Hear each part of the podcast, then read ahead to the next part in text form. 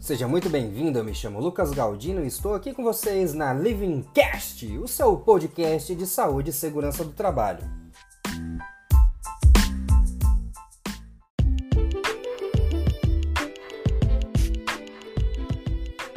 Eu errei, e agora?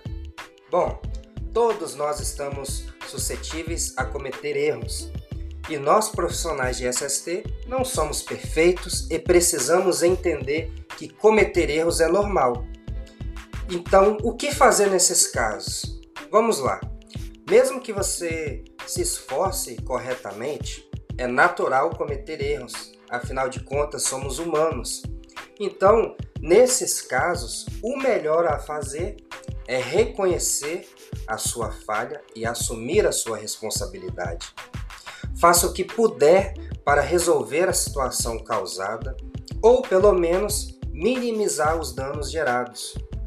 Por mais que pareça difícil, e eu sei que é difícil, eu sei que é doloroso encarar um problema, nós precisamos ter a consciência tranquila de que nós não deixamos outra pessoa levar a culpa em nosso lugar.